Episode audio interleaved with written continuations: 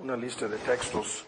En el Salmo 102 vamos al versículo 25. Ya lo tienen. Tú fundaste la tierra antiguamente. Eso es un modismo del hebreo que quiere decir hasta tiempos este, remotos, remotas, no sé cómo decirlo. Y los cielos son obra de tus manos. Y aquí es plural, es un, una referencia al cosmos, al tercer cielo y el cosmos, el espacio exterior, los límites del universo están en la mira.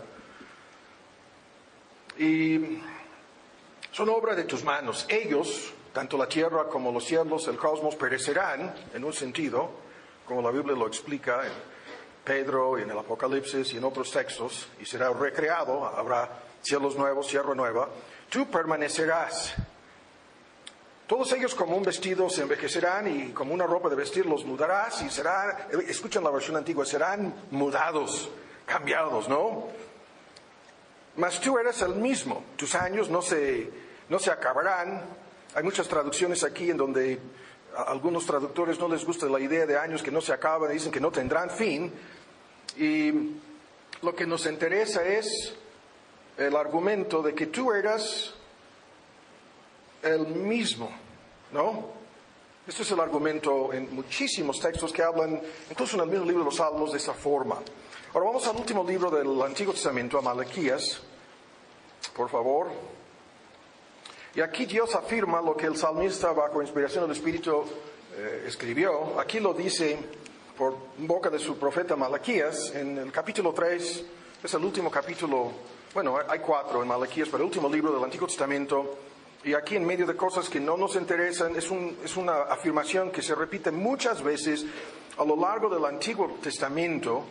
Y dice, porque yo Jehová, el versículo 6, no me mudo, esa es la versión antigua, no, no, no cambio.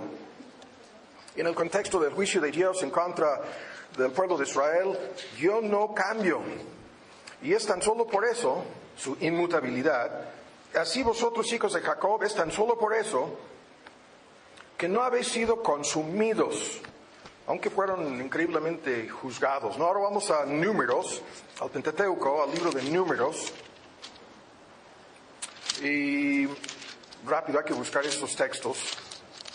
Y en, en, el libro de números, y esto es uno de los versículos, lo mismo, más polémicos de la Biblia, 23 es su capítulo en números, el capítulo 23, y en medio de, de la profecía de, de el más misterioso profeta del Antiguo Testamento, Balaam, encontramos esta afirmación en su pleito aquí con Balak, en donde se negaba a cooperar con él y maldecir al pueblo de Israel, en medio de, de, su argumento, hace esta afirmación que se repite también en otros textos.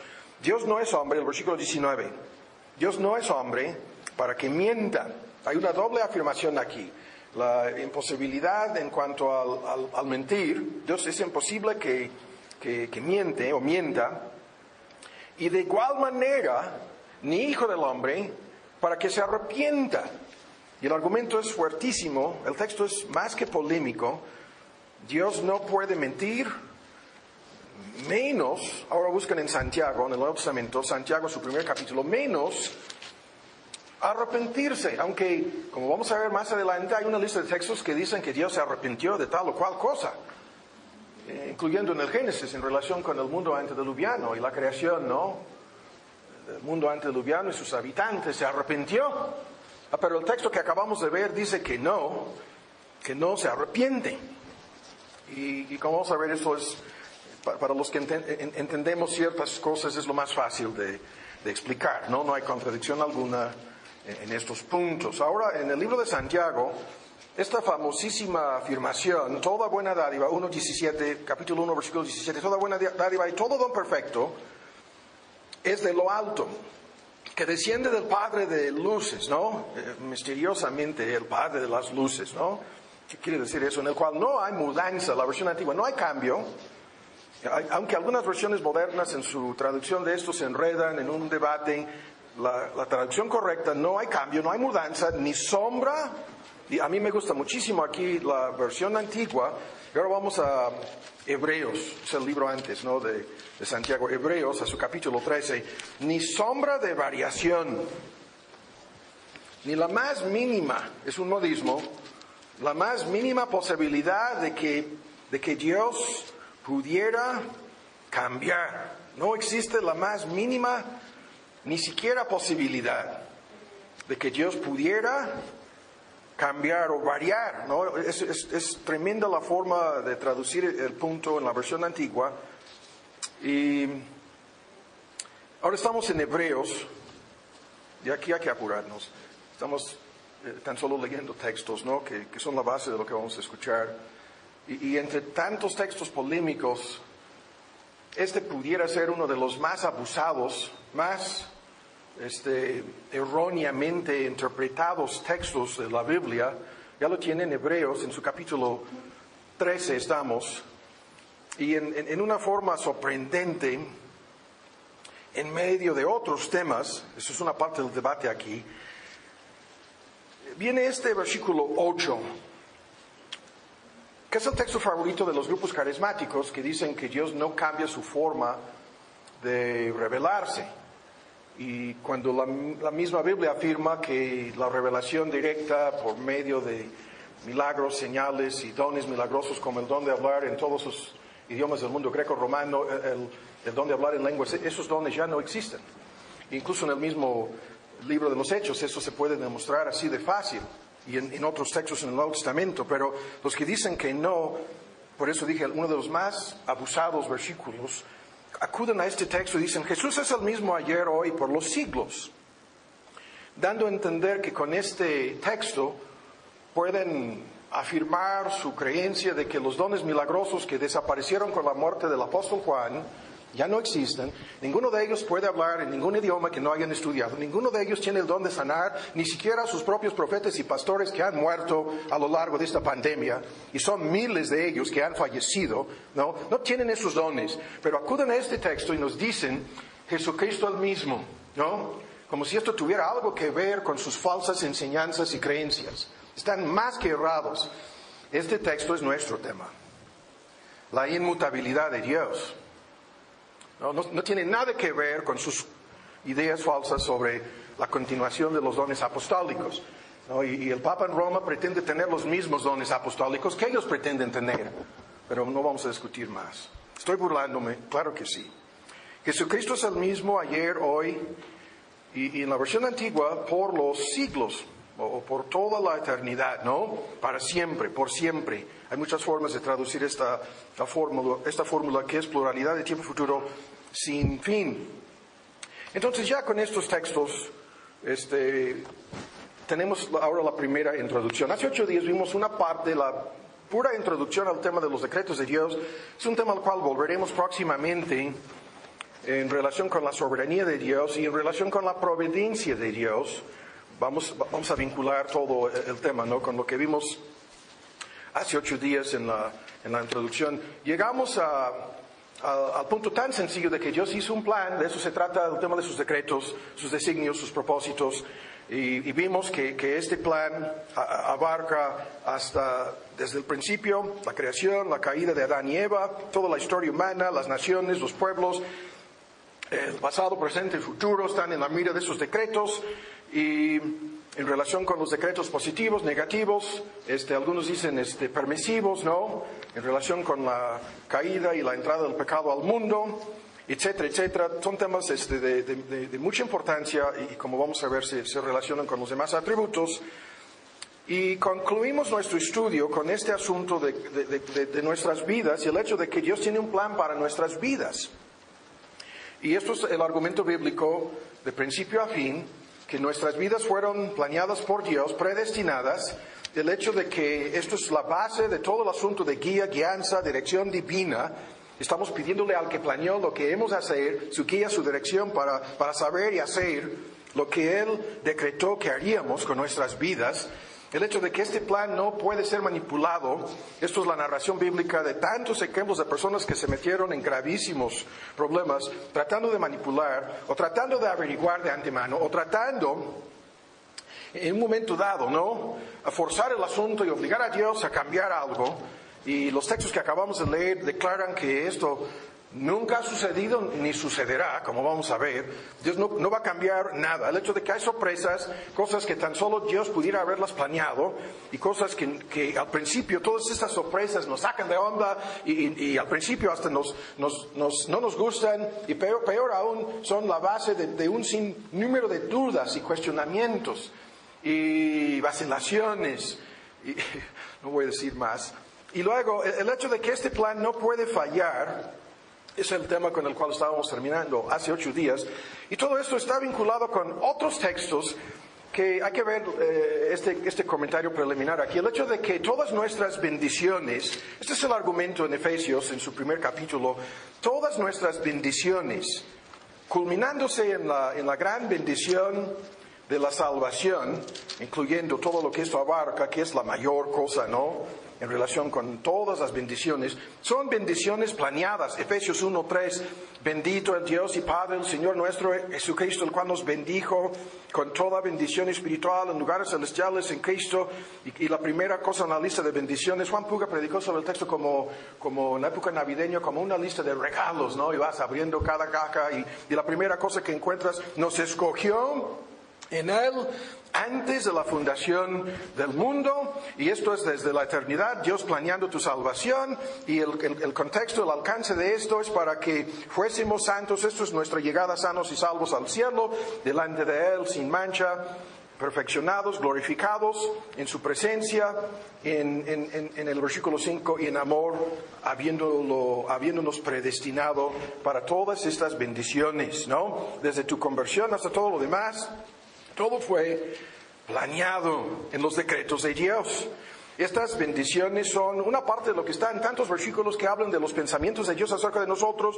Eh, vimos algo sobre esto hace algunos domingos en el Salmo 139. Su número de estos pensamientos en el Salmo 40, en el Salmo 139 es incontable. Es imposible enumerar este, estos designios y pensamientos acerca de nosotros.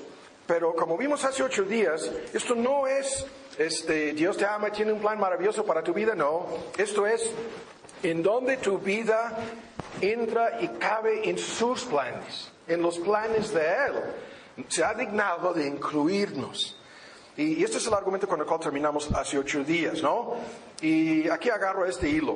Esto, eh, el punto que estábamos tratando de ver terminando, ahora busquen el segundo de Tesalonicenses 1, ha de ser no tan solo algo doctrinal, teológico, intelectual, eh, que, así lo, tratamos de comprender a grandes rasgos, sino se tiene que convertir este punto en una meta principal en nuestras vidas, ¿no?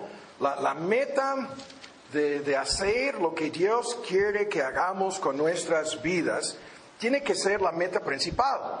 Y si estamos siendo en el contexto lo entendemos, encaminados a ser más semejantes a Cristo, a ser la persona que Dios quiere que seamos, que fuimos destinados a ser en su plan eterno de salvación, entonces, en, una forma muy práctica, ¿en dónde caben mis planes? ¿En dónde caben mis propósitos? ¿No?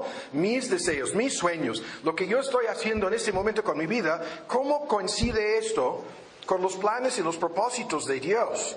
Ahora, en, en, Segunda de Tesalonicenses tenemos este texto en donde Pablo oraba en este contexto, el, texto lo conocemos, es Segunda de Tesalonicenses en su primer capítulo y el versículo 11, oramos por esto mismo, así mismo, siempre por vosotros, que nuestro Dios sostenga por dignos de su llamamiento, o sea, que, que Dios nos haga dignos. ¿Qué es esto? Toda la obra de hacernos la persona que Dios quiere que seamos dignos de su llamamiento. Esto es el proceso continuo de cambios en la, otra ministeria a la cual vamos a volver dentro de poco, eh, acerca de nuestra identidad, y llena de bondad toda buena intención, todo buen intento y toda obra de fe con su poder, con su potencia. Ah, muchos de ustedes se acuerdan de este texto, lo hemos visto muchas veces. Una, una traducción libre del texto es, es lo siguiente, que Dios efectúe, que Dios lleve a cabo todo el bien que Él desea hacer en nuestras vidas. Toda la bondad que fluye, como vamos a ver, no tan solo de sus decretos, sino de su inmutabilidad para con nosotros, ¿no? Y Pablo estaba orando en este contexto que todo lo que Dios tiene planeado hacer contigo, conmigo y con cada creyente, que se lleve a cabo eso. Y, la pregunta es, ¿hasta cuál punto tomemos en serio esta realidad? ¿Hasta cuál punto lo que estamos haciendo día tras día tras día, este, en cuál sentido estamos tratando de, cooperar, de, voluntariamente someternos, de, obligarnos en todos los aspectos de nuestra vida, desde la mayordomía, recursos, tiempo, actividades cotidianas, tiempo libre, este, mi agenda, mi vocación, mi chamba, mi familia, todas las responsabilidades cristianas que, que tenemos, hasta cuál punto estamos cooperando, hasta cuál punto estamos sumisos, ¿no? A estos decretos, a estos planes, a estos propósitos, ¿no? Y una de las reglas es para, para que se lleven a cabo eh, este, estas cosas, X propósito, aquí estamos nosotros, Dios nos tiene que preparar. Y el peligro de, de, llegar a tener todo lo que quisiéramos tener en nuestra agenda, desde éxito, felicidad, sueños cumplidos, etcétera, el peligro de que Dios nos otorgue estas cosas antes de que estemos preparados para manejarlas correctamente. Este peligro de que mi éxito es lo que todo el mundo quisiera tener o mi felicidad en esta vida exceda o sobrepase mi carácter y mi capacidad de manejar correctamente eso. Y esto es lo que vemos en todas las, narraciones bíblicas, ¿no? y esto es un comentario preliminar como introducción a lo que vamos a ver ahora, porque ahora viene esta tremenda realidad sobre la inmutabilidad de Dios, como vamos a ver antes de que se nos acabe el tiempo el día de hoy, es que Dios no va a cambiar ninguno de sus planes, ninguno de sus propósitos, ninguna de sus metas en nuestras vidas. Ninguna de esas cosas va a cambiar, ¿no? Nos guste o no, así lo estoy diciendo este, nos parezca bien o mal, no, eso no importa. Estos propósitos suyos, que están en sus decretos, en, en el libro de la predestinación, se tienen que cumplir. Ahora entonces, se acabó la primera introducción, ahora la segunda. Esta palabra inmutabilidad, que se refiere a los atributos de Dios, de tal modo que la inmutabilidad misma se considera como uno de sus atributos, es, algo importantísimo, como vamos a ver, como hay una relación entre el Dios autoexistente, el Dios autosuficiente, el Dios eterno, el Dios que planeó todo, que decretó lo que, lo que estamos viviendo ahora desde la eternidad, todo esto está vinculado, como ahora lo vamos a ver, con su inmutabilidad. Y se relaciona después, lo veremos, con sus soberanía, providencia y fidelidad que vienen próximamente, ¿no? Pero eh, el argumento es importantísimo y aquí lo vamos a, comenzar a discutir. El carácter de Dios no cambia. Escuchen con mucha atención eh, los argumentos aquí de manera preliminar, y ahora les invito a que vean en Colosenses 2. Son sencillos y a la vez profundos. Yo, el Señor, que no cambio, acabamos de leerlo en Malaquías, ¿no? En él no hay ni siquiera la más mínima alteración, variación, sombra de modificación. Las palabras nunca, nunca se acaban aquí. No hay la más mínima mutación, no hay la más mínima reforma, no hay la más mínima diferenciación. Escuchen esta palabra, diferenciación, la tengo aquí apuntada. No hay la más mínima alteración en nuestro Dios. Y, esto se, vincula con, lo que ya hemos estado viendo hasta ahora, hasta el día de hoy. El hecho de que todos los atributos de Dios son eternos. ¿no? Es, otro, es otro argumento en relación con el mismo punto. Y estos atributos son eternos y no sujetos a cambio. No hay la más mínima inestabilidad. Ahora, de inmediato podemos ver hacia dónde va el argumento. Esto quiere decir que, que Dios es digno de toda confianza. No hay la más mínima inconsistencia. Eso es otro gran argumento al cual vamos a ir llegando poco a poquito con más estudios. No hay ninguna incongruencia, ninguna inconsistencia. No hay alterabilidad en Dios, ¿no? Es un tremendo argumento. Jesucristo el mismo este, ayer, Jesucristo el mismo hoy, Jesucristo el mismo para siempre, ¿no? Y, y en el momento en que comencemos a ver eh, este punto, fíjese bien cómo lo estamos diciendo, todos los, atributos de Dios que forman su carácter, su poder no cambia. Su conocimiento, ya lo vimos, es, omnisciente, no cambia. Su amor para con nosotros, como vamos a ver más adelante, jamás puede cambiar. Su misericordia, su verdad, toda la lista, ¿no? Su santidad, su justicia, su bondad, su gracia, su fidelidad. Ninguno de estos cualidades suyos está sujeto a cambiar. Lo que Dios era es lo que Dios es. Y lo que Dios es es lo que Dios será. Y en ese sentido, lo que Dios era hace, vamos a decir, hace dos mil años, hace diez mil años, hace dos millones de años, si pudiéramos discutir en esos términos, colocando a Dios dentro de los límites del tiempo, es lo que Dios es ahora y es lo que Dios será para toda la eternidad, para siempre.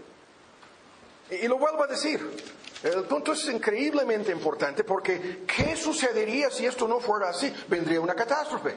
Lo, veremos, ¿no? Eh, si Dios no fuera inmutable, si, si Dios estuviera sujeto a cambio, si, sus atributos fueran a cambiar eh, de un tiempo a otro, de un día a otro, ¿qué sucedería? ¿Qué tipo de Dios sería entonces? Ya no sería Dios. Se convertiría en un monstruo.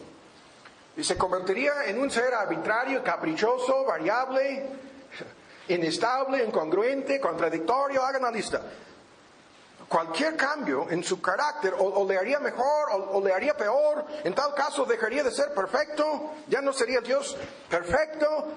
Y, la perfección es la base de su inmutabilidad. Dios no puede mejorar, menos empeorar, ¿sí?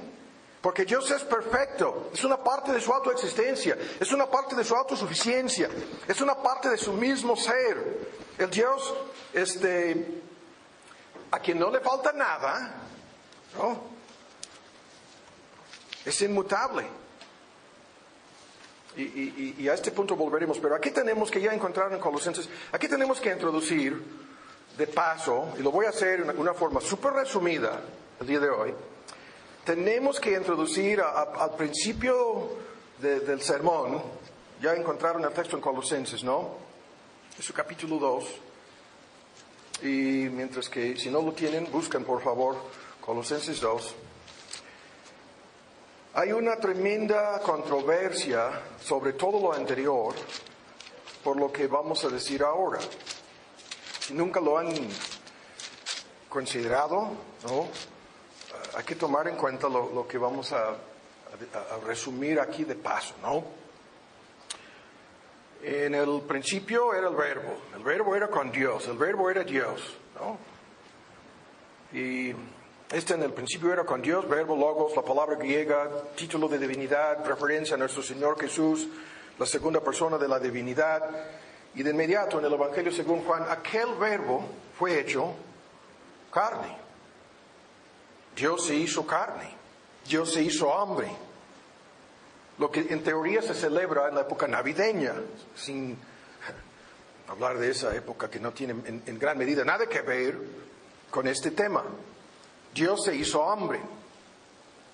El invisible se hizo visible. En, el mismo argumento en el, Evangelio según Juan puso su tabernáculo, que es su presencia especial. El cuerpo de Cristo es como ese tabernáculo, morada de Dios, morada especial de Dios, entre nosotros, su tabernáculo. Y es un modismo, no vamos a discutir los textos. Pero si esto es así, vino un cambio en Dios.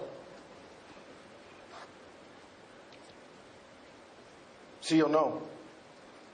Escuchan, el Dios ilimitado en su encarnación llegó a ser limitado. El Dios infinito en su ser llegó a ser finito. El Dios eterno llegó a pertenecer al tiempo en su encarnación. El Dios independiente al, encarnarse como un bebé se hizo, el independiente se hizo totalmente dependiente de su mamá y su papá. El omnipotente llegó a ser débil, y así lo dice Pablo, fue crucificado en debilidad. El, el infinitamente rico, así lo dice Pablo, se hizo pobre. ¿Qué es esto? ¿Qué pasó con la inmutabilidad de Dios entonces? ¿Qué sucedió entonces? Por eso yo les decía, la controversia aquí es tremenda. No la vamos a resolver el día de hoy salvo en parte, ¿no? Dios se hizo hombre. El, texto aquí en Colosenses 2 es el más fuerte posible. Escuchen, 2.9 de Colosenses, hablando de, de Cristo, dice en el versículo 9 de Colosenses 2, en Él, Cristo es Él, en el versículo anterior, la última palabra es Cristo, habita per- permanentemente, reside, está ahora la residencia en Cristo de toda la plenitud de la divinidad corporalmente, dice el texto. ¿Qué es esto?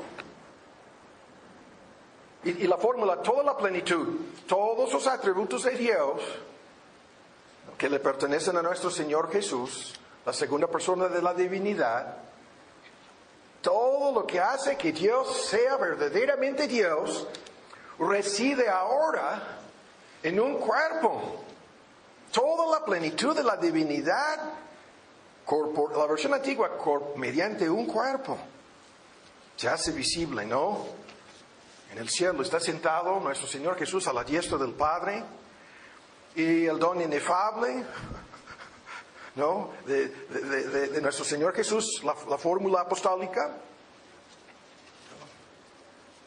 ¿Qué sucedió entonces?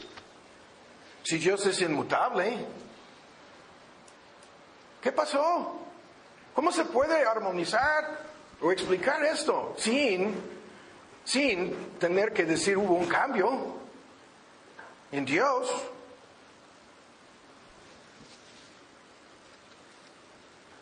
¿Cómo? ¿Cómo sucedió esto? Ahora, la respuesta es en parte, ¿no? Tengan paciencia aquí, no podemos detenernos, eso es de paso.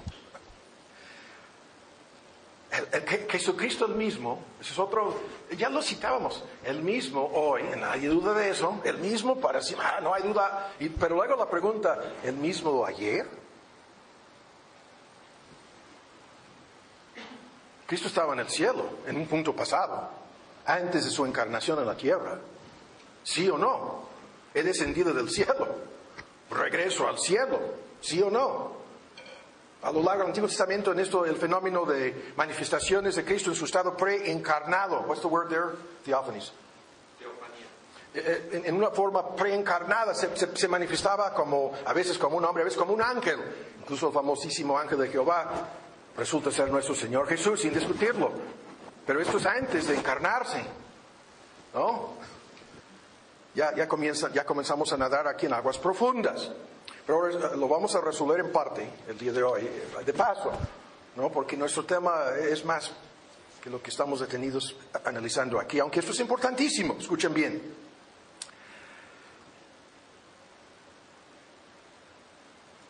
Sucedió una concepción sobrenatural en la encarnación de nuestro Señor Jesús. ¿Se acuerdan ustedes de estos temas? Su naturaleza divina no tenía padre, su naturaleza humana, o mejor dicho, su naturaleza divina no tenía madre, y su naturaleza humana no tenía padre. Lo vuelvo a decir. Su naturaleza divina no tenía madre, la Virgen María no es la madre de Dios. Esa fórmula es falsa de principio a fin. Lo que dice en la Iglesia Católica, esa secta falsa, ¿no? que, en donde creen en un cuarteto, no creen en la Trinidad, pero están equivocados por completo. Su naturaleza divina no tenía madre, su naturaleza humana no tenía padre. Un- un- una concepción sobrenatural, ¿no? con la Virgen María contribuyendo la mitad de sus cromosomas, las 23, ¿no? Las mujeres tienen tan solo este, cromosomas X y los hombres tienen XY y la, la segunda parte de 23 cromosomas fueron producidas estas 23 cromosomas en forma sobrenatural por el Espíritu Santo para producir una persona sobrenatural. Y de inmediato ya estamos nadando, ahora busquen en, vamos rápido a este texto, en, en, en 1 de Timoteo, en su capítulo 3, 1 de Timoteo 3.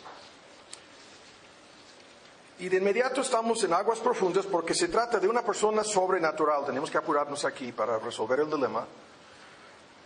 Y al final de este asunto lo que tenemos es el Dios hombre, aunque pudiéramos poner así con mayúscula la palabra hombre. En donde se encuentran, sin discutir el aspecto biológico, dos naturalezas completas, perfectas y distintas en una sola persona. Escuchen el lenguaje.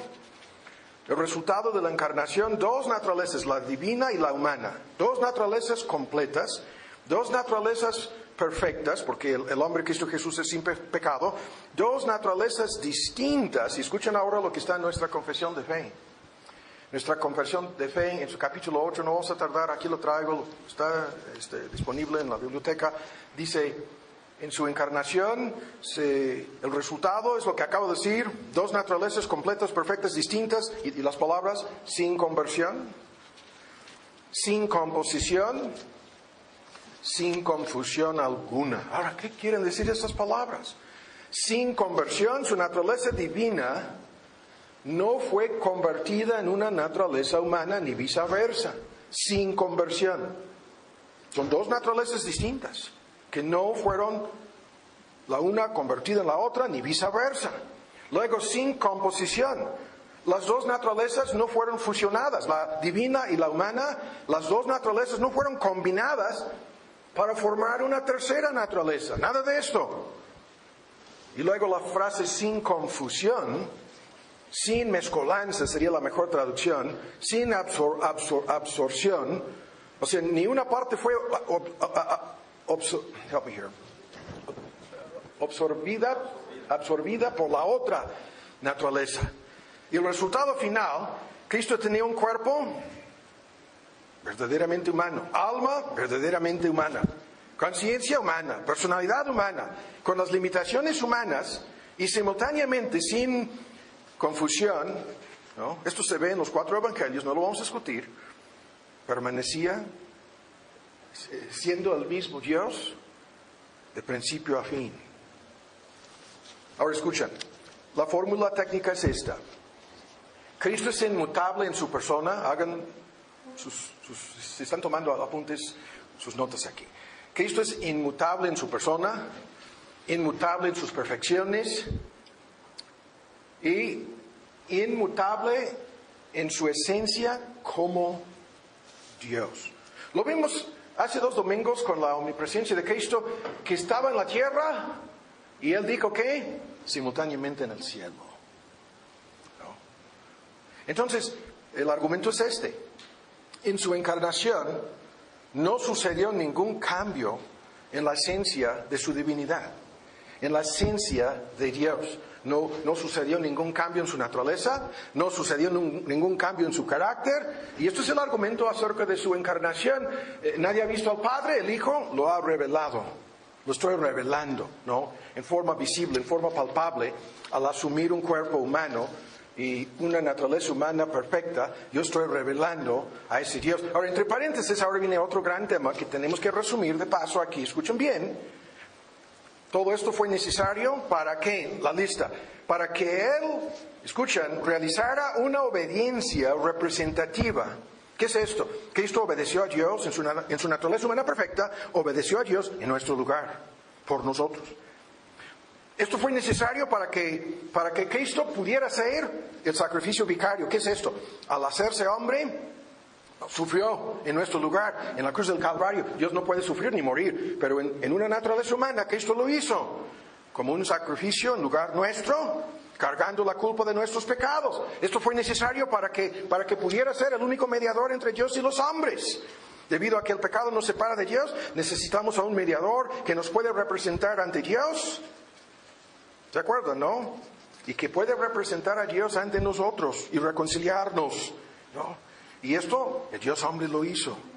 Y así vienen cantidad de argumentos en relación con los resultados de, su encarnación, vida perfecta, muerte y, como vamos a ver un momento, resurrección de los muertos. Pero para acabar con todos nuestros enemigos, comenzando con la muerte, lo veremos hoy en ocho, para acabar con todos nuestros enemigos, el pecado, acabo de decirlo, cargó con la culpa de nuestros pecados en la cruz del Calvario, para acabar con nuestros enemigos, el diablo mismo, el mayor enemigo, fue necesario encarnarse para dejarnos el modelo a seguir, el ejemplo a seguir, no para salvarnos, sino para que seamos convertidos en la persona que Dios quiere que seamos.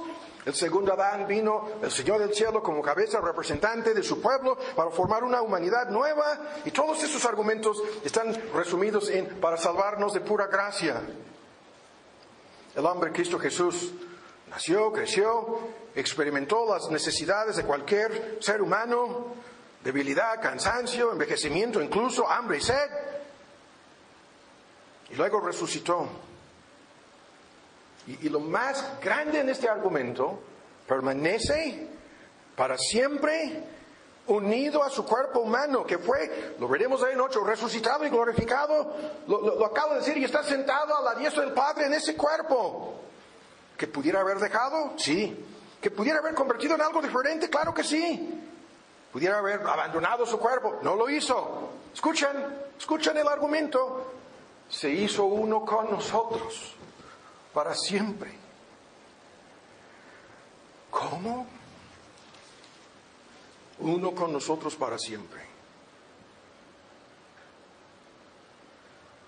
Y ahora en su naturaleza humana glorificado como el curios, dueño soberano, ante, ante el hombre Cristo Jesús se, dobla- se, do- se doblegará. Toda la humanidad, toda rodilla, y confesará cada lengua. Y, el tema es cuán complicado, pero escuchen ahora lo que vamos a decir.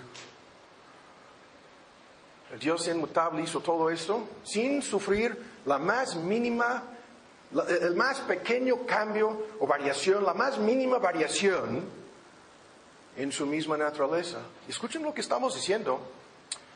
Ah, porque si, si no fuera inmutable, no habría sido necesario nada de lo, de- lo anterior. Como vamos a ver. Ah, porque este Dios juró que el alma que, que pecare morirá. Ajá. Y como vamos a ver, la sentencia de muerte nunca ha sido quitada. Y para no violar ninguno de sus atributos, tenía que encarnarse y cumplir a nuestro favor con todo lo que su santidad y justicia exigen de nosotros. No sé si me explico aquí. ¿Hubo un cambio? En la ciencia divina no. No. Pero un cambio en, en otro sentido para salvar al hombre se hizo uno con nosotros. Pero esto fue su plan desde la eternidad. Aguas profundas en que estamos nadando aquí. Ahora lo dejamos, volveremos a verlo, ¿no? Por, por el momento, esto fue entre paréntesis, déjame checar aquí. Vuelvo al punto. Este Dios es inmutable. ¿Qué sucedería si no fuera inmutable? Guarden en mente todo lo que acabo de resumir y lo volveremos a ver. Si sus atributos fueran a cambiar de un día a otro, ¿se volvería arbitrario, caprichoso? Claro que sí. ¿Dejaría de ser Dios? Claro que sí. ¿Dejaría de ser perfecto? Claro que sí. Y nosotros estaríamos en peligro. Porque su consejo, sus decretos, su plan, su propósito cambiaría. Su amor cambiaría. Su misericordia dejaría de existir en un momento dado. Si fuera posible que, sucediera algún cambio en la esencia de su ser, en sus mismos atributos, no puede haber ningún cambio. Pero si fuera a haber algún cambio, podríamos ser objetos de su gracia hoy y objetos de su ira, sujetos a su ira mañana. Entonces estamos afirmando lo mismo.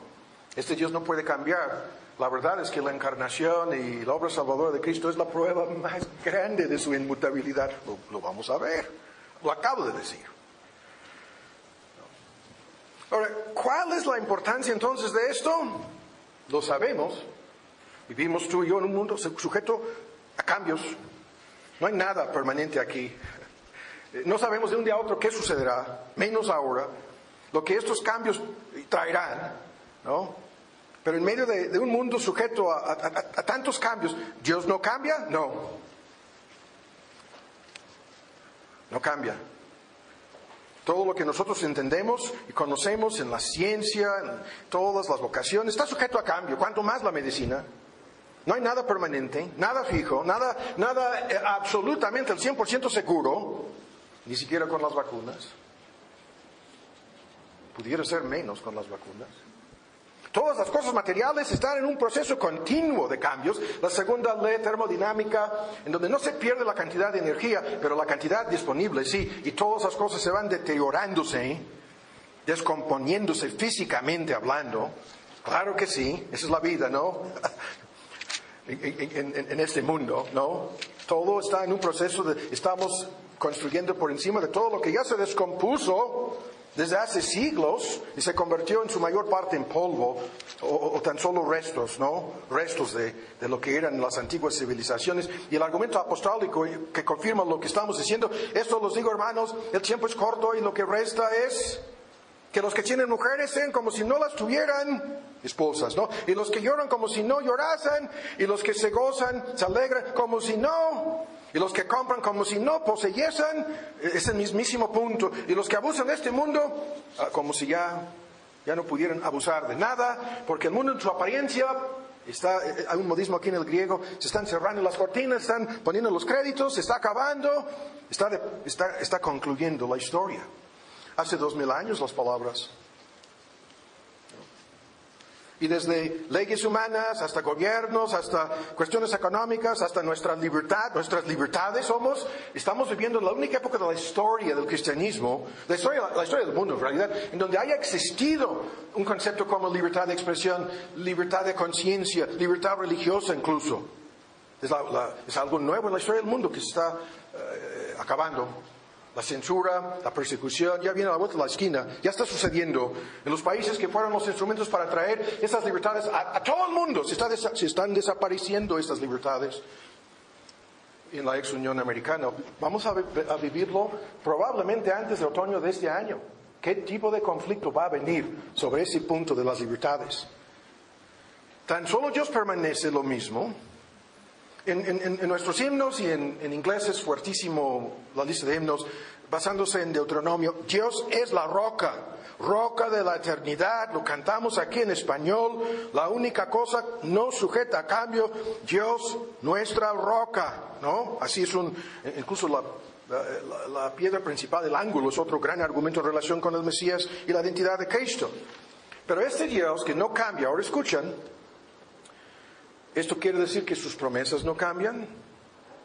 ¿Que sus leyes no cambian? ¿Y que sus advertencias no cambian?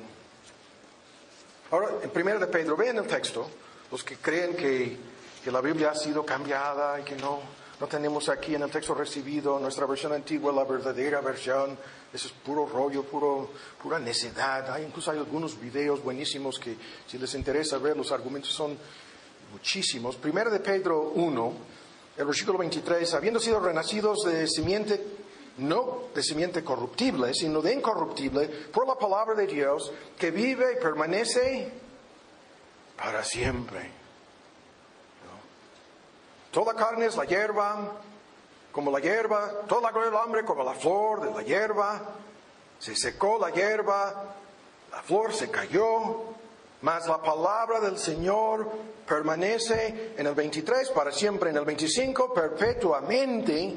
Y esa es la palabra por la cual el Evangelio nos ha sido anunciado o anunciada por esa palabra. Pero, ¿qué quiere decir esto? Lo que acabo de decir.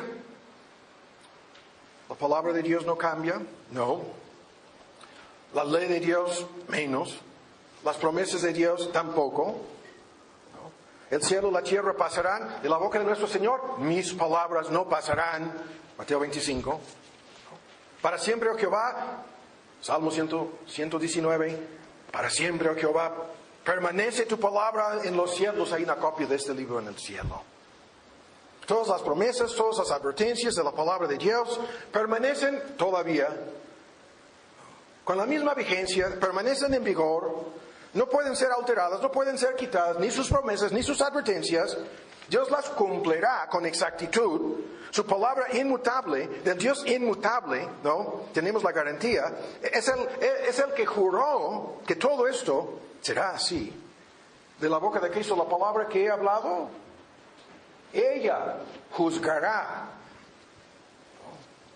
a los incrédulos en el día, en el día de juicio, Juan 12. Su misma palabra de, de, los cinco libros o más que serán sacados.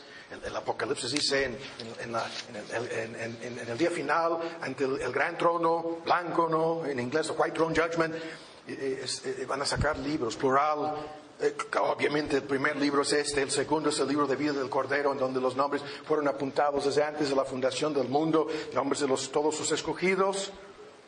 Pero no podemos detenernos aquí. Los argumentos son tan sencillos. La ley moral de Dios no cambia.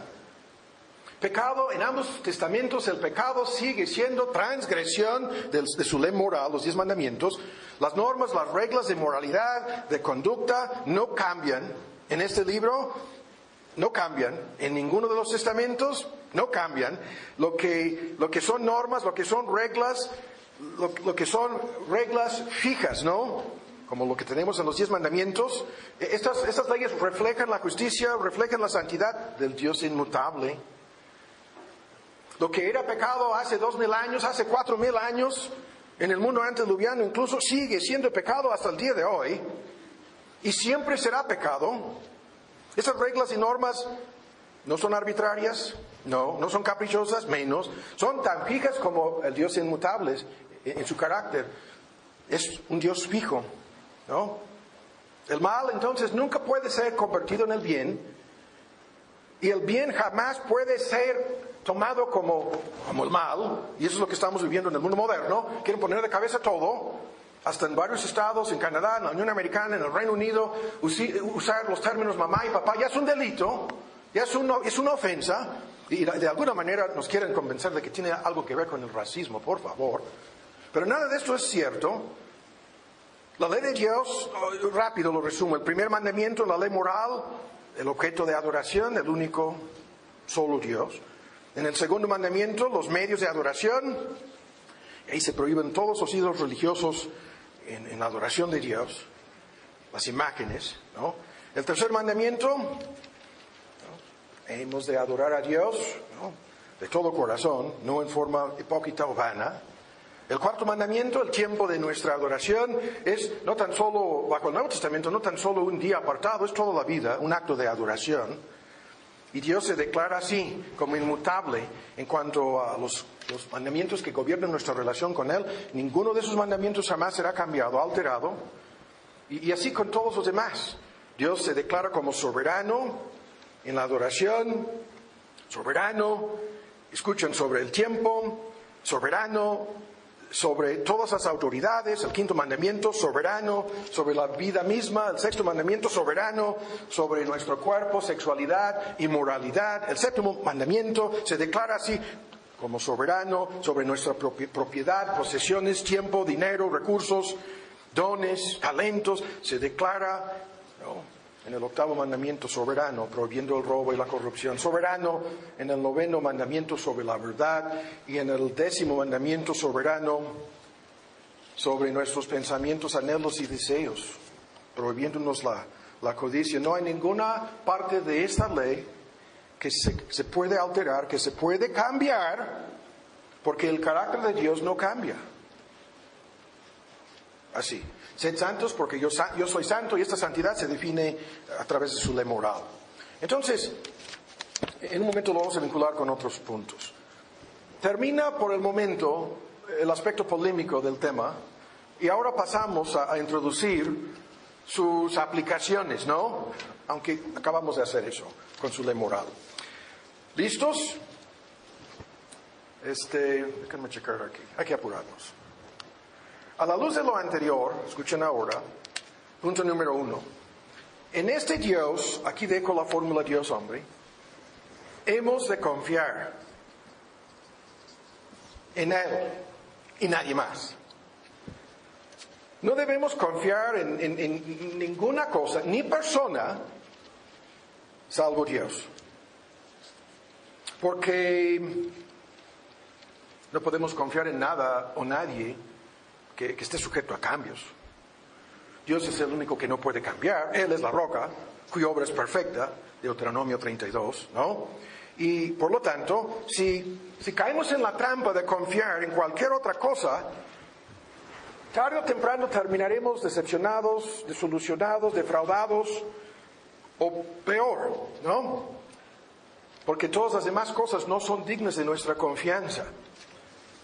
No debemos confiar en las riquezas, que no pongan su esperanza en la incertidumbre de las riquezas, dice Pablo. No debemos confiar, escuchen ahora, en nosotros mismos. en nuestra supuesta sabiduría, en nuestra supuesta congruencia, ¿no? En nuestra supuesta fidelidad, en nuestras capacidades. No, no, no, no, no. Si confiamos en, nosotros mismos en alguna medida, esto es lo que se llama la Biblia confianza en la carne, terminaremos en graves problemas. Siempre hemos de decir si Dios quiere. Siempre hemos de decir si viviéramos. Siempre hemos de decir tan solo así haremos tal o cual cosa. La advertencia en Santiago, la más fuerte del Nuevo Testamento, los que hacían su plan de negociar, de, mudarse, de trabajar, de ganar y todo. No, no, no, dice esto es pura jactancia, es confianza en la carne. Es tan solo si Dios quiere, viviremos de un día a otro. Si, si tan solo Dios quisiere, ¿no? Nos dará licencia para hacer tal o cual cosa. Y en ese sentido, a esto volveremos. Se acaba la confianza en nosotros mismos, ¿cuánto más en los demás? Lo vuelvo a decir, los demás nos dejarán decepcionados a, fuerzas. En algún sentido, nos dejarán tristes, nos dejarán frustrados, nos dejarán muchísimas veces enojados. Los mejores hombres son simplemente hombres, los mejores creyentes son simplemente creyentes en un proceso de transformación. En este sentido, a menos que sean sostenidos, a, menos que sean preservados, son capaces de, caer en los peores pecados. Y de ahí viene en Jeremías, apuntan los textos, no los vamos a ver, los voy a citar. Maldito el varón que confía en el hombre. Maldito, dice, el varón que confía en el hombre. Yo llevo años desde el púlpito hablando en términos genéricos acerca de que no tengo amigos íntimos en ninguna congregación en donde yo estoy en el púlpito, aunque hay personas que vienen aquí que piensan que son mis favoritos y algunos de ustedes a lo mejor piensan lo mismo, lo vuelvo a decir, están equivocados. Primero, ah, ¿por qué? Por esto, maldito el varón que confía en el hombre, que hace de la carne su fortaleza, dice el texto, y la contraparte, bendito el varón que confía en Jehová cuya confianza es Dios. Jeremías 17, los versículos 5 al 7, en donde hay un gran argumento acerca de cómo se van a quedar como zarzas en medio del desierto, sin agua, habitando en, en sequedades en el desierto, los que confían en los hombres. Nosotros lo hemos vivido. Si tú eras más que un joven adolescente, tú sabes mucho acerca de esto de cómo los hombres, los seres humanos son inestables, cómo son inconstantes, cómo, cómo son fluctuantes, cómo son incongruentes, cómo son infieles. Esa es la lucha cotidiana en cualquier negocio, en cualquier lugar, en cualquier parte del mundo, en, cualquier familia, incluso, incluso en, todos los matrimonios. Cómo los seres humanos son capaces de cambiar al instante. Cómo, cómo se pueden convertir en un momento dado en nuestros enemigos cómo son propensos, ¿no? A cambiar su opinión, a cambiar su perspectiva, a cambiar su, perspectiva de nosotros incluso. Ah, motivados por supuestas ofensas. Ah, por favor.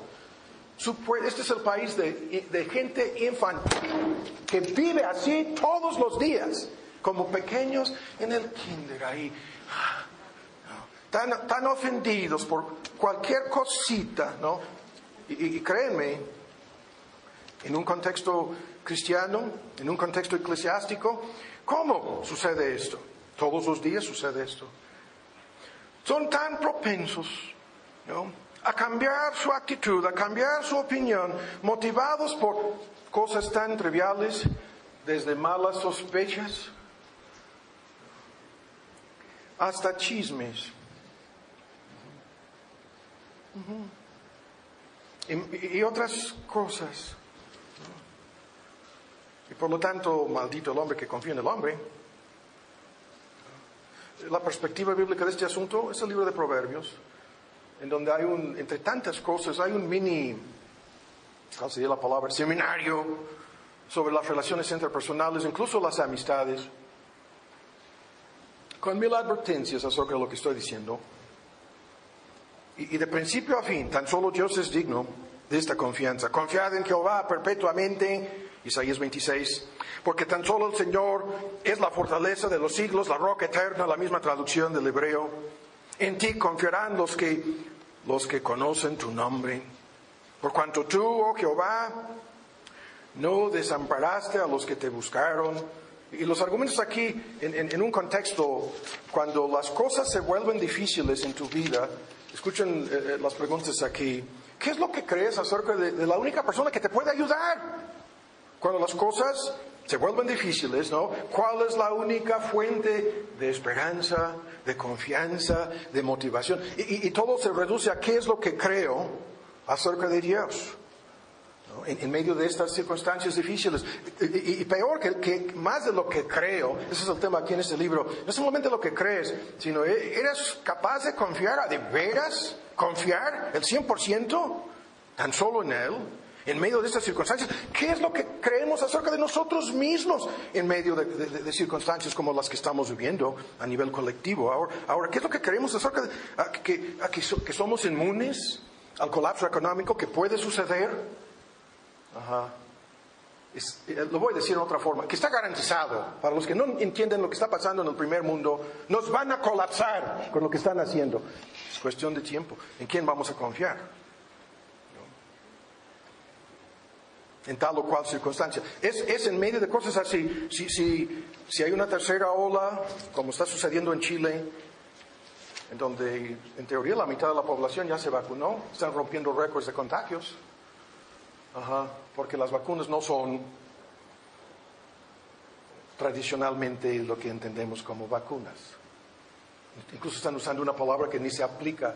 Y, los que dudan lo que, estoy de- lo que estoy diciendo, pónganse a leer lo que ponen ahí en, en AstraZeneca y Pfizer y la lista de empresas para ver si, si el hermano lo está inventando. No, no estoy inventando nada.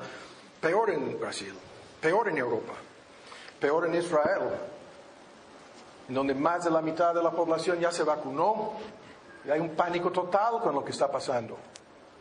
Es una ilustración de, de- de lo anterior. ¿En quién vamos a confiar? Tan solo en el Dios que no cambia. El Dios cuyas promesas son infalibles, ¿no? El Dios omnipotente, el Dios que no puede mentir, el Dios que siempre es fiel, el Dios soberano, amoroso, celoso por su fama, su nombre, su gloria, el Dios que se compromete y mete de por medio su misma existencia, jurando por su, en el libro de Hebreos, vamos a ver antes de irnos, jurando por su misma, su misma existencia, la inmutabilidad de su consejo para con cada creyente. Y, y cuánto más, escuchen bien, tan solo en Él hemos de confiar, claro que sí. Ahora vean lo que voy a decir. Cuánto más en su amor hemos de confiar. Vean en, Romanos 8, por favor. Esto es el tema de- del amor eterno de Dios. Su base lo hemos escuchado muchas veces, así como, ¿no? El argumento de la boca de nuestro Señor Jesús, así como el Padre me, me ha amado, así también yo les he amado a ustedes. De la misma manera que el Padre ama al Hijo, el Hijo ama al Padre, es lo mismo de ambos lados. Así somos amados nosotros por nuestro Señor Jesús, con un amor eterno que es inconce- inconcebible para nosotros. Yo lo decía desde un principio, ¿cómo es eso de que Dios se hace hombre? Esto fue su plan eterno, en base a un amor eterno, en base a un amor inmutable, no variable, no sujeto a ningún cambio. Esto quiere decir muchísimo, de paso tan solo lo, estoy comenta- lo, estoy- lo estamos comentando. Este amor no es fluctuante, no es inconstante, es inmutable. Y los argumentos no nos amará más mañana de lo que nos ama hoy, ni más de lo que nos amaba antes del comienzo del mundo.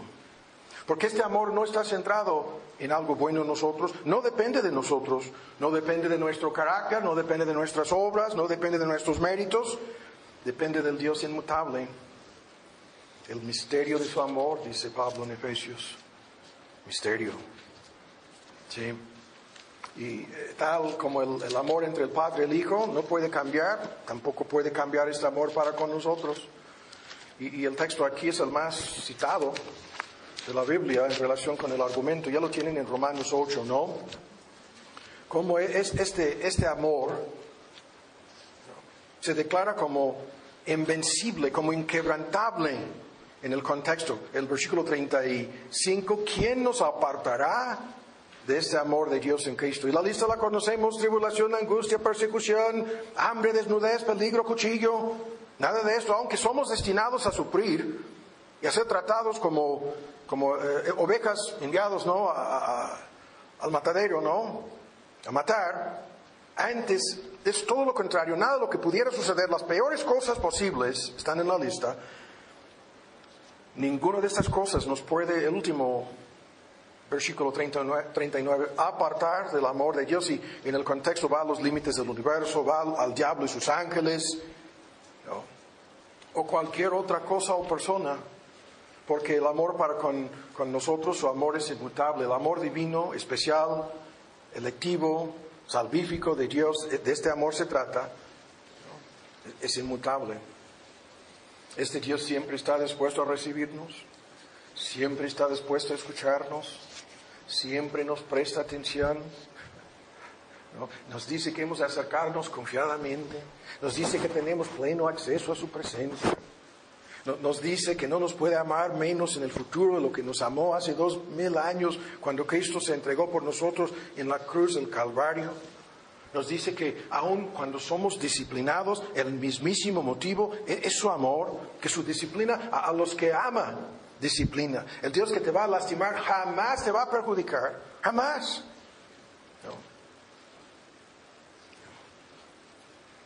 y esto se vincula con lo anterior. Esta confianza no es simplemente en su inmutabilidad, en la inmutabilidad de su amor. Está la base de, toda confianza. Pero ahora de inmediato nuestro tema cambia. Porque esta inmutabilidad de Dios resulta ser la garantía, la garantía de la condenación eterna de los inconversos.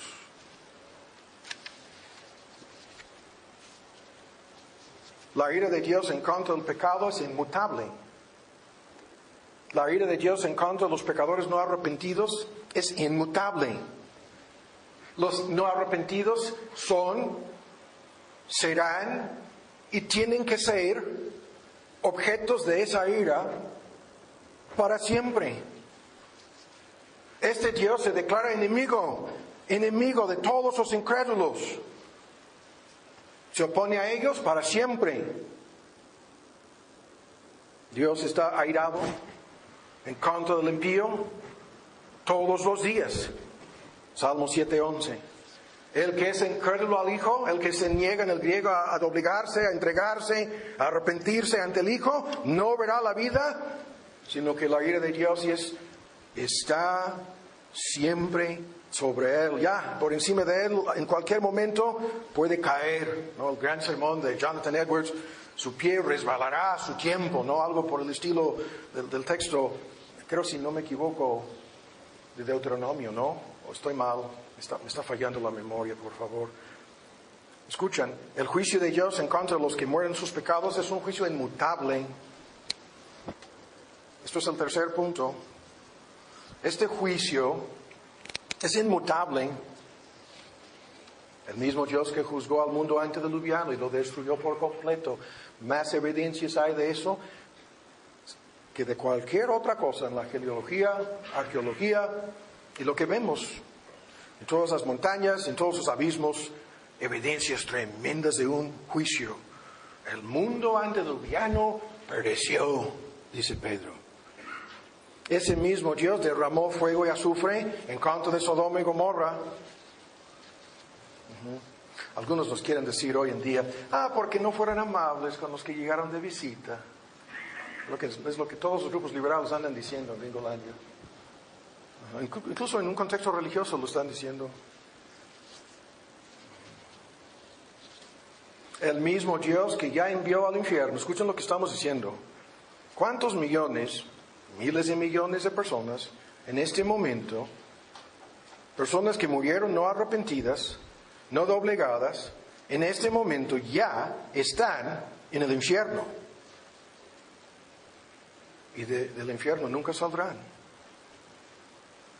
Y él mismo dice, tal como estos ya están bajo la condenación eterna, de llamas eternas. ¿Cuántas veces habló Cristo? Del fuego que nunca se acabará, del, crujir de dientes, las tinieblas de afuera, los términos descriptivos en, en la boca de nuestro Señor Jesús, todos estos términos que describen la sombra del infierno. Este mismo Dios enviará a cada persona no arrepentida al mismo lugar. Esto es así. Por eso lo, lo resumíamos en la fórmula. Su palabra no cambia. Sus promesas no cambian en su amor.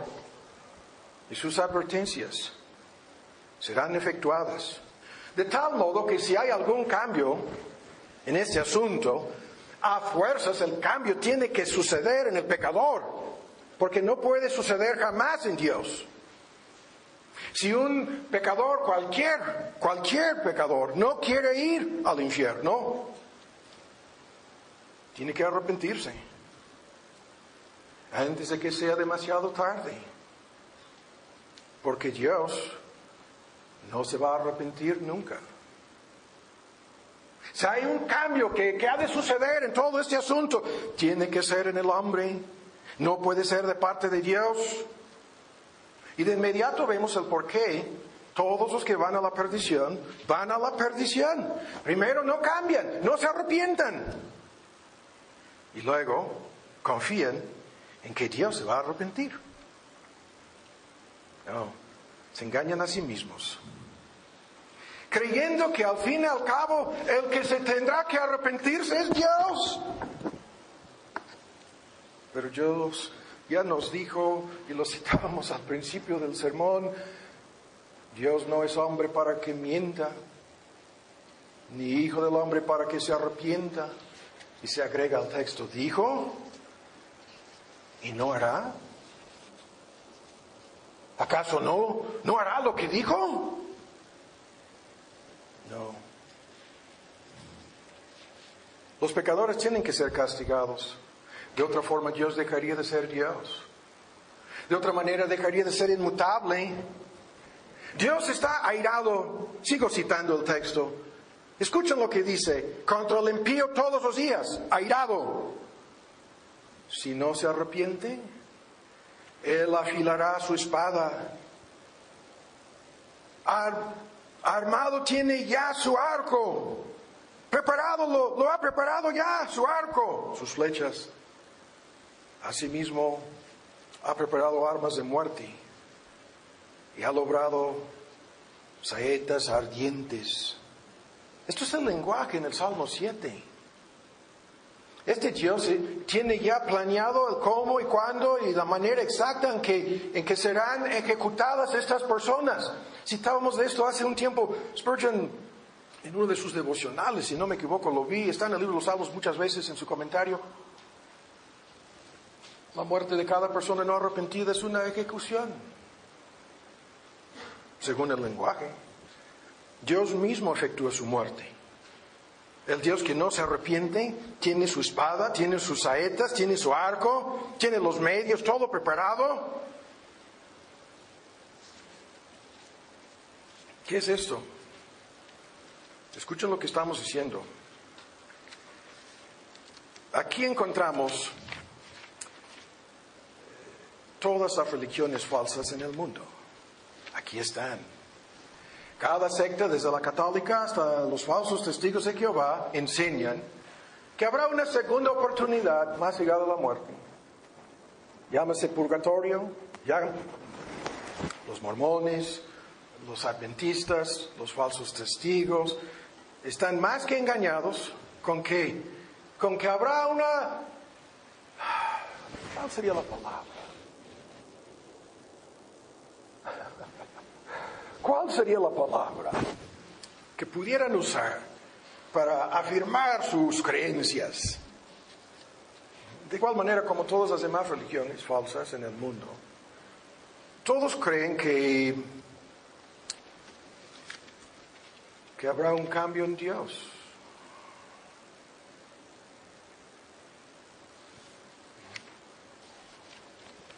A esto volveremos en un momento. Ahora el último punto del día de hoy aunque no hemos dejado lo anterior. Cuarto, ya. Son eh, aplicaciones preliminares de la inmutabilidad de Dios. Ahora bien esto. A la luz de lo anterior, hay que volver a decir esto.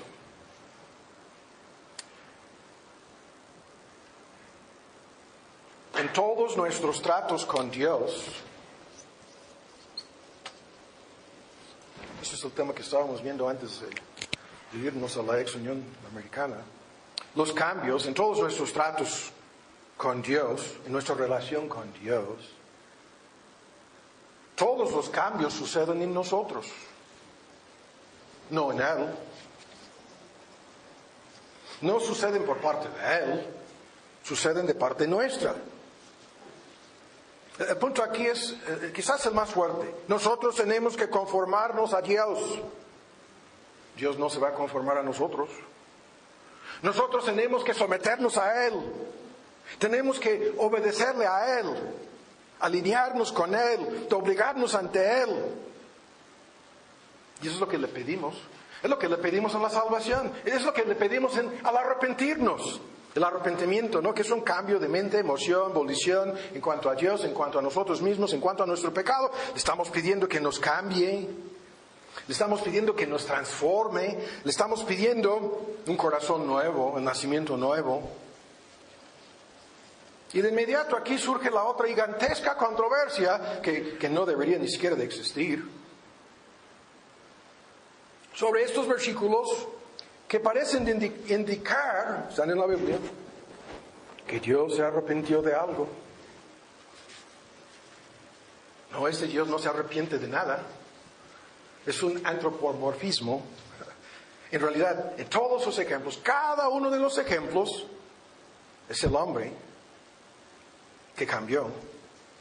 No es Dios. El cambio ocurre tan solo en los hombres, nunca en Dios. Salvo aquí, en el Evangelio.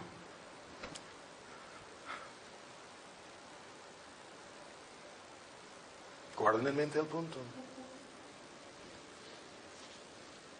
Si Dios aparentemente cambia su manera, su forma de tratar con una persona, es debido a que hubo un cambio en esa persona. Su consejo no cambió. Su plan eterno no cambió. Tan solo, es que, que tan solo la persona cambió.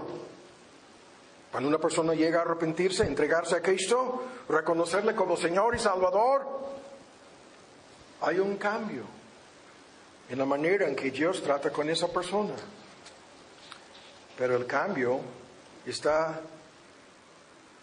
en esa persona. No es algo no previsto por Dios, no es Dios acomodándose al hombre. No es Dios conformándose. No es Dios doblegándose. ¿Cómo? No. El Dios que ya lo sabemos tiene un conocimiento perfecto de todos sus eventos pasados, presentes, futuros. Estos eventos están sujetos a su control. Lo, que vemos en todo el asunto, la persona se doblegó, la persona se arrepintió y el, arrepentimiento resulta ser el don de Dios la capacidad de dar la espalda al pecado y entregarnos al Señor es obra, obra de su gracia. Entonces, ¿quién cambió? Para que sucediera un cambio real en Dios, tendría que ser un cambio no previsto por Dios. Eso es lo que creen todos los arminianos. Dios no tiene la menor idea de quién se va a arrepentir. No, aunque en el libro de los Hechos dice que se arrepintieron y creyeron todos los que fueron predestinados para vida. No, Dios no sabía nada de eso. No, según ellos, Dios ni sabe. Pero si Dios no sabe,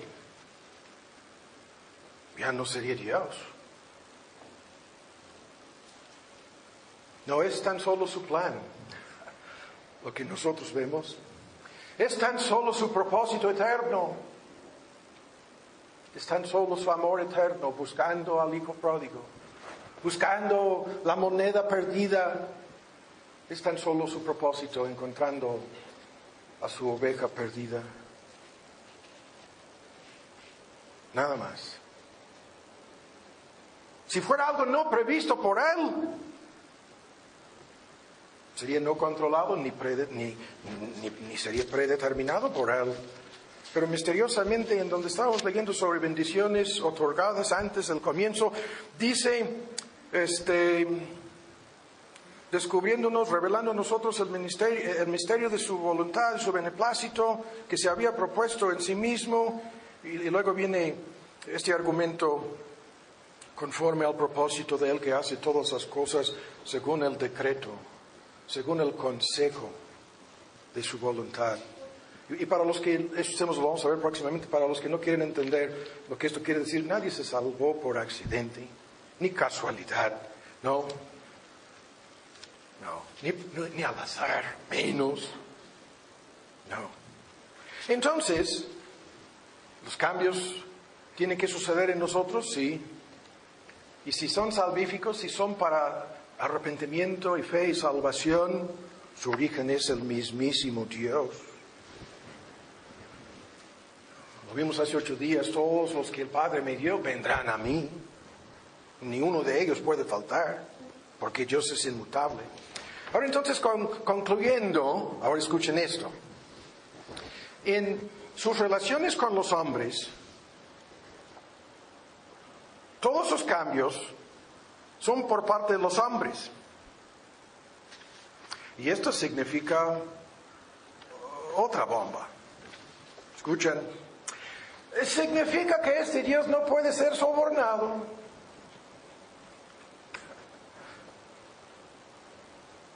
No, no puede ser sobornado. ¿Qué es el soborno? La persona dice que no, no, no nos quiere ayudar, no nos quiere dar, no, no quiere ceder, no quiere arreglar, lo que sea. Tendremos que sobornarlo. Es un soborno para cambiar su voluntad. Y aquí vemos todas y cada una de las religiones falsas en el mundo nuevamente. Aquí vemos el fracaso de millones de personas religiosas que no son verdaderamente creyentes. Su religión no cree en ningún sentido en un Dios inmutable. La totalidad de su religión consiste simplemente de un intento tras otro, tras otro, tras otro intento de cambiar a Dios. Otro tras otro, tras otro esfuerzo para controlar a Dios. Otro tras otro, tras otro esfuerzo mayor para sobornar a Dios. Y de eso se trata la totalidad de la esencia misma de toda su religiosidad. A lo largo de sus vidas han intentado convencer a Dios, cambiar a Dios, lograr que Dios haga la voluntad de ellos, la voluntad de ellas. O para decirlo de otra manera, a lo largo de sus vidas han tratado de lograr que Dios se arrepienta.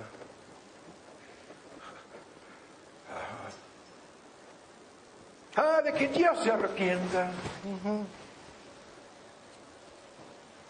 Y siempre han fracasado. Nunca han tenido éxito. Ni una sola vez hayan logrado algún tipo de cambio. Ni siquiera un cambalache. Nada. Nunca. Así, así, así.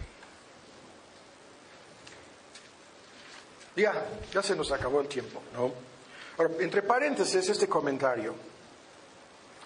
Dos comentarios. Todo lo anterior, si, si, quieres discutir sobre algún cambio en Dios, es en la encarnación. Pero ya decíamos, esto no cambió la esencia divina.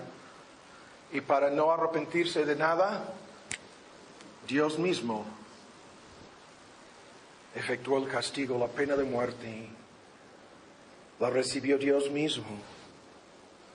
Y si envió a su Hijo en esta forma para que muriera en nuestro lugar, para no... Ah, porque Él es inmutable. El castigo del pecado se tiene que efectuar. El argumento en Romanos es, este, para declarar su justicia, sucedió esto, de que Dios nunca cambiará su justicia. Entonces, ahí está la gloria del Evangelio, misterio de misterios. El universo entero asombrándose de los seres inteligentes que habitan el universo, atónitos. ¿Qué es esto? El diablo sospechándolo en varios momentos a lo largo del Antiguo Testamento y luego en su desafío, puesto que eres el Hijo de Dios. Y hay un gran debate, si eras o puesto que eras, el modismo del griego, y oponiéndose a esta realidad de la encarnación de nuestro Señor Jesús. Todas esas sectas en su conjunto atacan la doctrina de la Trinidad, atacan la encarnación y divinidad de nuestro Señor Jesús, negando en varios sentidos, constante, continuamente, que Dios se hizo hombre. Eso se remonta a la caída de Satanás, lo vamos a discutir cuando le fue dado a, a entender que algún habitante en el planeta de los simios tomaría su lugar como el, más exaltado en el cielo. Comenzó a oponerse a todo esto Satanás.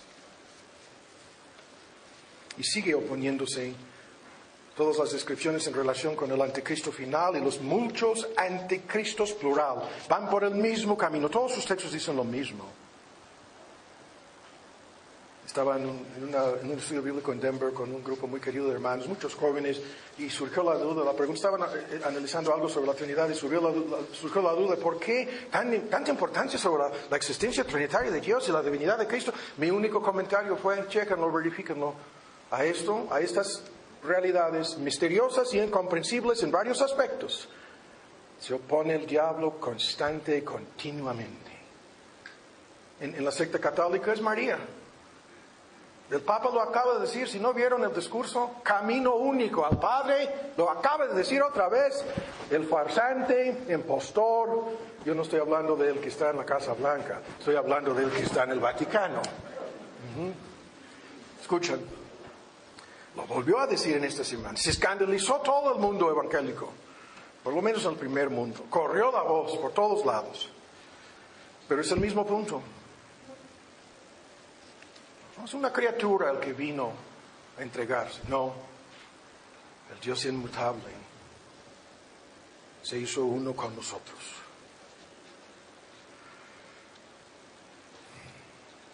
Y concluyo con lo que, lo que sigo diciendo. Esto significa muchas cosas entre la lista que la, la, oración no cambia a Dios, sino a nosotros. No lo vamos a discutir el día de hoy, lo hemos escuchado mil veces. El Padre nuestro se ha hecho tu voluntad. El Padre nuestro, venga tu reino. No, Padre nuestro, tuyo es la gloria, la honra, todo el paquete es tuyo, es teocéntrico. La persona cambiada por la oración no es Dios, sino somos nosotros. El primer cambio en el momento de arrepentirse, en el momento de obligarse, en el momento de invocar a Cristo. ¿Quién está cambiando? No es Dios, somos nosotros. Y sin embargo es de su agrado usar nuestras oraciones como el medio señalado para concedernos muchas peticiones, hasta en cosas muy pequeñas. Nos toca a nosotros pedir. Las palabras mismas demuestran el argumento, nos toca a nosotros buscar. Las palabras mismas comprueban el argumento, nos toca a nosotros llamar.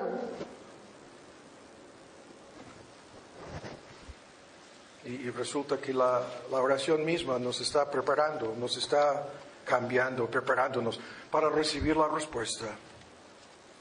Enseñándonos cuánto dependemos de Él, enseñándonos cómo hemos de humillarnos, enseñándonos a pedir conforme a su voluntad.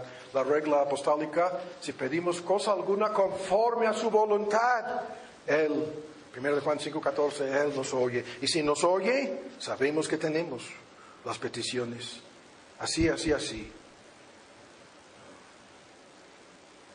Y la última cosa, la inmutabilidad de Dios es la garantía de que los creyentes serán hechos semejantes a Cristo. A los que antes conoció también predestinó para que fuesen hechos conformes, para que fueran conformados a la imagen de su Hijo, para que Él sea el primogénito entre muchos hermanos. Y esto es la doctrina bíblica de glorificación. Es, un tema en relación con el cielo y la gloria eterna. Pero el argumento es sencillo. Nosotros seremos, escuchen cómo lo voy a decir, en la glorificación de nuestra alma antes de, la resurrección física del cuerpo, son los espíritus de los justos ya hechos perfectos, dice Hebreos, y luego el cuerpo lo veremos hoy en ocho, resucitado y glorificado.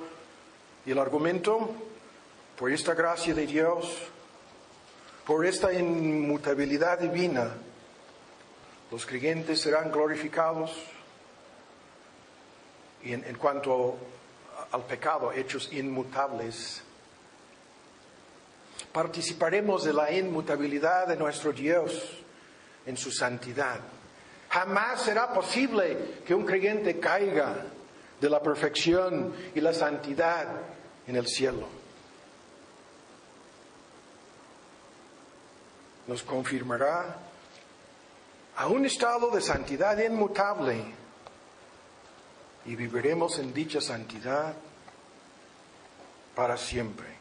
En otras palabras, iremos al mundo de amor, porque el, el pecado es simplemente falta de amor para con Dios y, y para con el prójimo, manifestándose de mil maneras.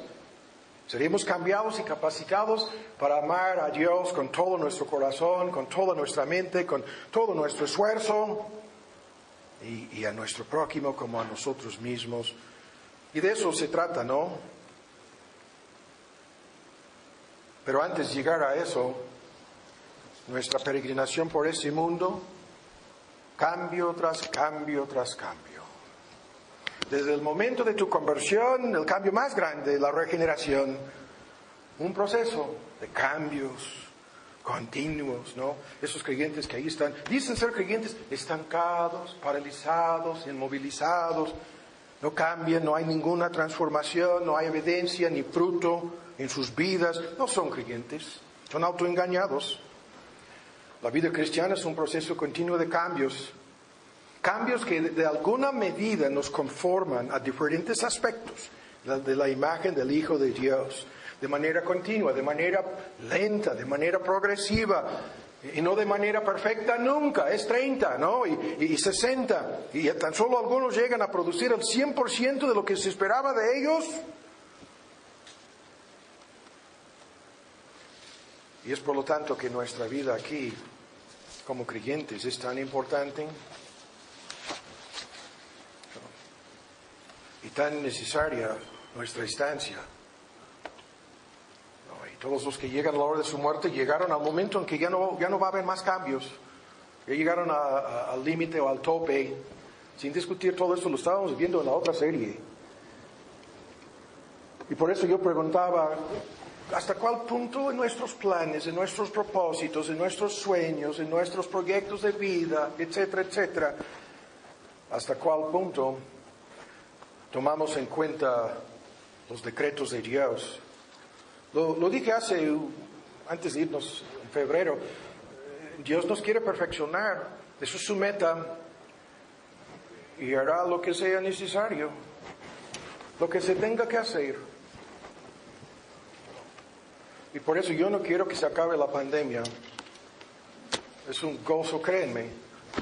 Yo, yo llego a este púlpito ansioso.